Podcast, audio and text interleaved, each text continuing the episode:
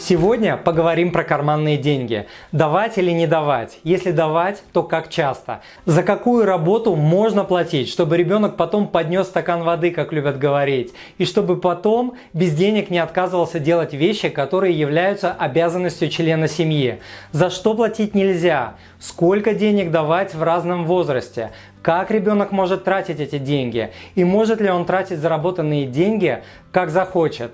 Как меняется подход к карманным деньгам с возрастом ребенка? Какие вещи делать нельзя ни в коем случае? Об этом и многом другом поговорим сегодня. Если помимо карманных денег вам в принципе интересна тема дети и деньги, дети и работа, дети и выбор карьеры, как научить финансовой грамоте ребенка и научиться самому. А это очень актуальная тема для родителей. Как правильно говорить «нет», когда ребенок настойчиво просит что-то купить. Как научить ребенка зарабатывать, тратить, сберегать, инвестировать и делиться деньгами. И сделать это привычками на всю жизнь.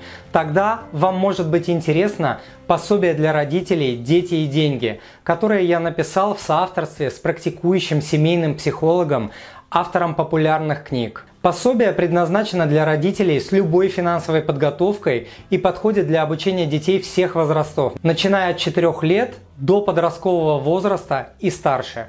Найти данное пособие вы можете по адресу moneypapa.ru слэш дети и деньги или по ссылке, которую я дам в описании к данному подкасту. Всем привет! Меня зовут Тимур Мазаев, я отец двух дочерей и автор проекта moneypapa.ru, где я веду блог, а также YouTube, Instagram и подкаст-каналы о семейных финансах. Деньги – это такой же важный инструмент обучения детей, как книги, развивающие игры, музыкальные инструменты и другие обучающие материалы. Умение управлять настоящими деньгами – это важнейший жизненный навык, которому родители могут научить своих детей – Никто и ничто на свете не научит ваших детей понимать цену и ценность денег, а также управлять ими лучше, чем труд. Я не видел ни одного взрослого, которого в детстве испортил труд, но видел большое количество неизлечимо в кавычках больных, избалованных, несамостоятельных, капризных, неблагодарных молодых людей, которых испортило отсутствие труда и полное потакание их родителей всем прихотям своих детей. Именно эти родители в свое время твердили, еще наработаются или потом стакан воды не подадут. Теперь отдельно про «потом стакан воды не подадут». Одним из самых частых опасений родителей является то, что они боятся платить детям деньги за домашние обязанности, которые являются обычным вкладом каждого члена семьи, такие как э, убрать за собой кровать, навести порядок у себя в комнате, помыть посуду и прочее, так как дети в будущем, по мнению э, родителей, не станут делать ничего бесплатно. Подобное опасение, конечно, не имеет никаких подтверждений, но я все же разберу разные модели. Существует несколько моделей выдачи карманных денег детям. Ни одна из них не является самой правильной, и родители могут выбирать любую или комбинировать их, как делаю это я. Первая модель. Ребенок получает деньги за принадлежность к семье, и при этом у него есть обязанности, например, убрать игрушки, помыть посуду и так далее. Недостатком этой модели может быть то, что она не учит правилу. Деньги в реальном мире даются за хорошо выполненную работу. В данном случае делаешь хорошо или плохо, ты все равно получаешь деньги. Вторая модель. Родители платят деньги за выполнение конкретных обязанностей по дому, часть которых может являться обязательной, то есть ты должен это делать, хочется или не хочется, и за это я тебе буду платить. А часть опциональной. То есть хочешь заработать – делай, не хочешь – не делай. Недостатком этой модели является то, что сложно определить обязанности, за которые нужно платить деньги, а за какие не нужно. А также то, что в определенный момент ребенок может отказаться выполнять работу, так как в этот момент ему окажутся просто не нужны деньги или будет лень выполнять ту или иную работу. Тогда родитель должен будет заставить ребенка ее выполнить или сделать ее самому. И третья модель. Родители платят деньги только за некоторую работу по дому. Например, уборка твоей комнаты – твоя обязанность, а за самостоятельную уборку всей квартиры, где ты освобождаешь других членов семьи от работы, ты получаешь деньги.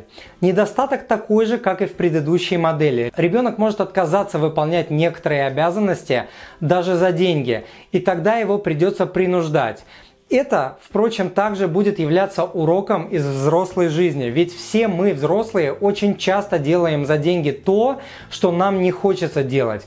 Например, ходим на нелюбимую работу, за которую получаем зарплату. Дети любят зарабатывать деньги. Я помню это по себе, я вижу это по своей дочке. И я знаю это из многочисленных примеров друзей и знакомых. Самостоятельно заработанные деньги и возможность их потратить на то, что ты хочешь, придают ребенку невероятное, несравнимое ни с чем чувство уверенности в себе и удовлетворения. Понятно, что речь не идет о том, чтобы заставлять десятилетнего ребенка грузить в вагоны. Сложность и тяжесть труда должны быть пропорциональны возрасту и развитию ребенка. До подросткового периода речь, как правило, идет об очень простых домашних обязанностях – помочь в уборке, на кухне и так далее. Труд лучше любых учителей в мире воспитает в ребенке самостоятельность, ответственность, дисциплину, умение доводить работу до конца, даст понимание того, что каждая вещь в жизни дается трудом, что деньги не растут на деревьях, что у родителей нет денежного печатного станка и так далее. Часто родители произносят такие фразы.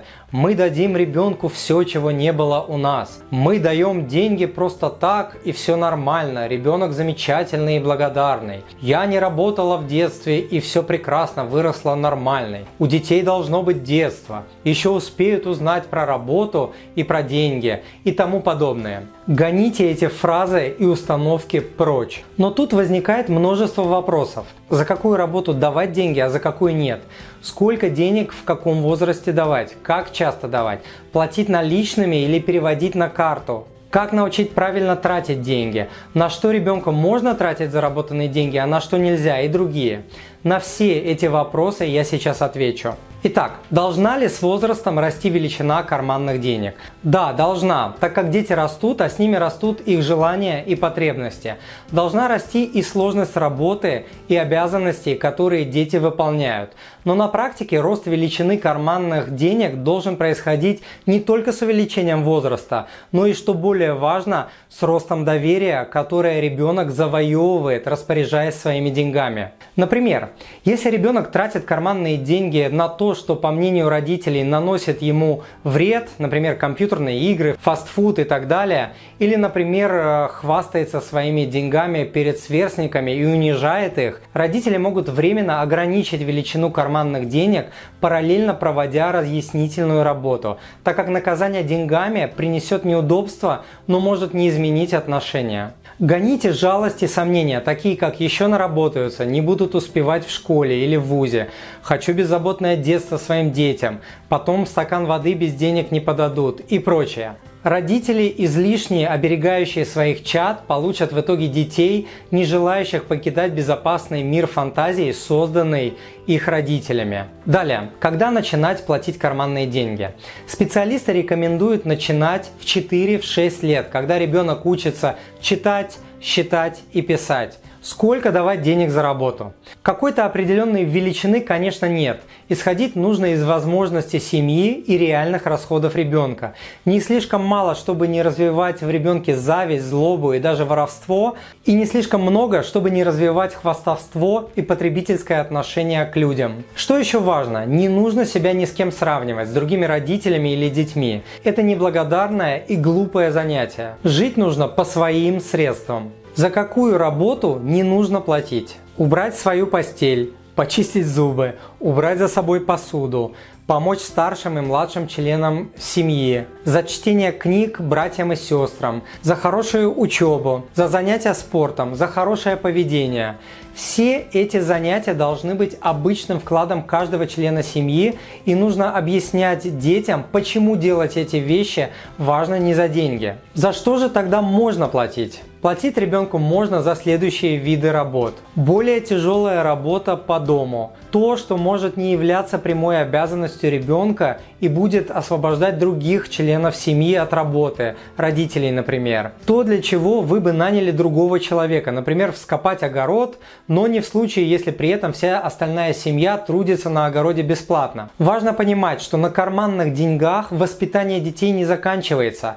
Параллельно с выплатой карманных денег за работу должна вестись обычная воспитательная работа, чтобы избежать ситуаций, когда ребенок отказывается помогать родителям или бабушкам и дедушкам, так как ему просто лень или у него достаточно денег. А теперь конкретные примеры работ, за которые можно платить деньги. Мойка машины, самостоятельная полноценная уборка всей квартиры, мойка посуды после праздника или гостей, работы по даче или огороду или любая другая работа, для выполнения которых вы были бы готовы нанимать других людей, чистка обуви для всей семьи. Во всех описанных выше примерах важно соблюдать разумную грань между взаимовыручкой и вкладом каждого члена семьи в общее дело и работой за деньги, чтобы избежать ситуации, когда ребенок отказывается помогать родителям, если у него нет потребности в деньгах. Помощь своим родителям, бабушкам, дедушкам, сестрам, братьям, а также другим людям не должна иметь только внешние мотиваторы – деньги, подарки и прочее. Как часто нужно давать деньги?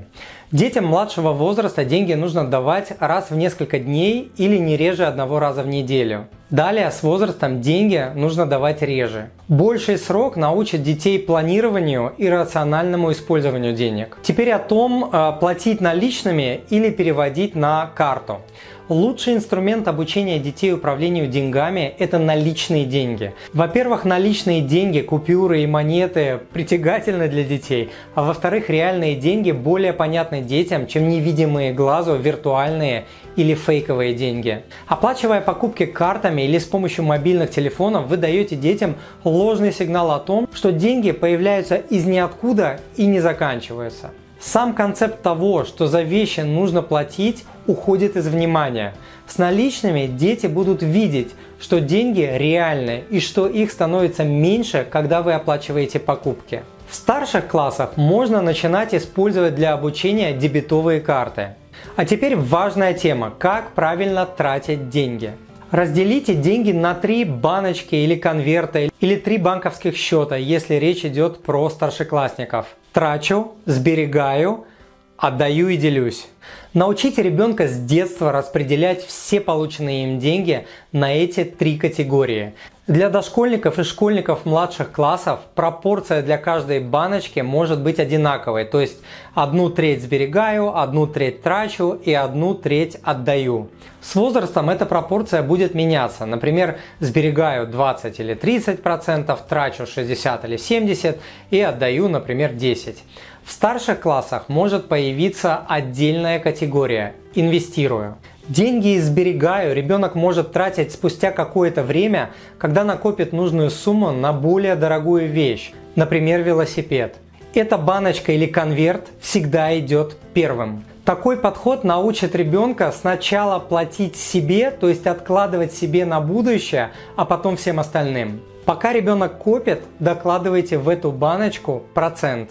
Например, на каждый сэкономленный ребенком доллар или рубль докладывайте еще один. Это покажет ребенку, как работают процент и инвестиции, иначе говоря, как деньги зарабатывают деньги. Деньги из второй баночки или конверта трачу ребенок может тратить как, когда и на что захочет, на разрешенные родителями вещи, естественно. Деньги из третьей категории отдаю, ребенок будет тратить не на себя, а на братика, сестренку, маму, своего друга или подругу, на благотворительность и так далее. Я лично использую эту систему со своей дочкой с 4 лет. Вот интересный пример, который я подсмотрел и который начал использовать со своей дочкой. Девушка, чей пост стал вирусным, дает своей дочери 7 долларов в неделю. При этом просит дочку заплатить 1 доллар за аренду, 1 доллар за воду, 1 доллар за электричество, 1 доллар за кабельное телевидение и 1 доллар за еду. Оставшиеся 2 доллара девочка откладывает, чтобы покупать себе то, что она хочет. А мама тем временем откладывает полученные от дочери 5 долларов ей на накопительный счет. К 18-летию девочка получит от мамы подарок почти в 3,5 тысячи долларов. Этот пример учит ребенка не только лучше понимать, как устроен реальный мир, но и покажет ему со временем, на что способны маленькие суммы, сложный процент и дисциплина. Помимо домашних дел, давайте ребенку дополнительные возможности для заработка, чтобы ребенок мог заработать больше денег, чем он может, выполняя обычную работу внутри дома. Примерами могут быть, опять-таки, помыть автомобиль снаружи или внутри, помочь по вашей работе, например, сортировка бумаг, курьерская доставка и так далее, помочь по огороду и так далее. На что ребенок может тратить свои деньги? Вариант «это мои деньги, я их заработал и буду тратить как хочу» конечно недопустим. Это ваш дом, вы родители и вы устанавливаете в нем правила в соответствии со своими жизненными ценностями. Если, например, вы считаете, что компьютерные игры не соответствуют вашим семейным ценностям, то вы можете запретить вашему ребенку тратить деньги на них. Еще несколько важных правил. Оплата не должна зависеть от настроения родителей. Нельзя наказывать детей лишением денег. Нельзя покупать любовь и отношения детей. Нельзя искупать свою вину деньгами. Ну и напоследок давайте вообще поймем, для чего все это нужно, чему учат карманные деньги, полученные за домашнюю работу. Понимать цену и ценность денег, понимать реальность и конечность денег, тратить и умно экономить заработанные деньги. Свои деньги тратятся совсем по-другому. Зарабатывать. Распоряжаться своими деньгами самостоятельно. Понимать взаимосвязь денег, времени, ответственности, дисциплины и труда. Планировать. Потратил все разом, жди следующего заработка. Математики. Копить, учитывать и планировать деньги. Постановки и достижению целей. Копить на долгосрочные цели. Терпению и отложенному удовольствию. Копить долгосрочно. Готовности ждать и добиваться результата, а не стремиться все получить сразу. Пониманию процента и инвестирования. Копить с процентом. Сочувствию и состраданию денежные пожертвования, помощь и зарабатывание на подарки близким предприимчивости, настойчивости и навыкам переговоров, попытки предпринимательства, работы вне дома, совместное с родителями участие в покупке чего-то крупного, вроде квартиры, машины, бытовой техники и так далее. Пониманию конечностей и ограниченности денег, когда вы говорите «нет» и объясняете, почему нельзя сейчас купить ту или иную вещь. Навыкам поиска и анализа информации и принятию правильных решений – Участие в дорогостоящих покупках, таких как квартира, машина, техника, путешествия. Дорогой друг, если вам понравился данный подкаст, то, пожалуйста, подпишитесь на мой подкаст-канал и оставьте свой отзыв на iTunes или в Google подкастах. Заранее большое спасибо. Смотрите полную версию сегодняшнего подкаста и скачайте другие полезные по теме материалы по ссылке, которую я дам в описании к данному подкасту. А я желаю вам благополучия в финансах, семье и по жизни. С вами был Тимур Мазаев, он же Мани Папа. До встречи!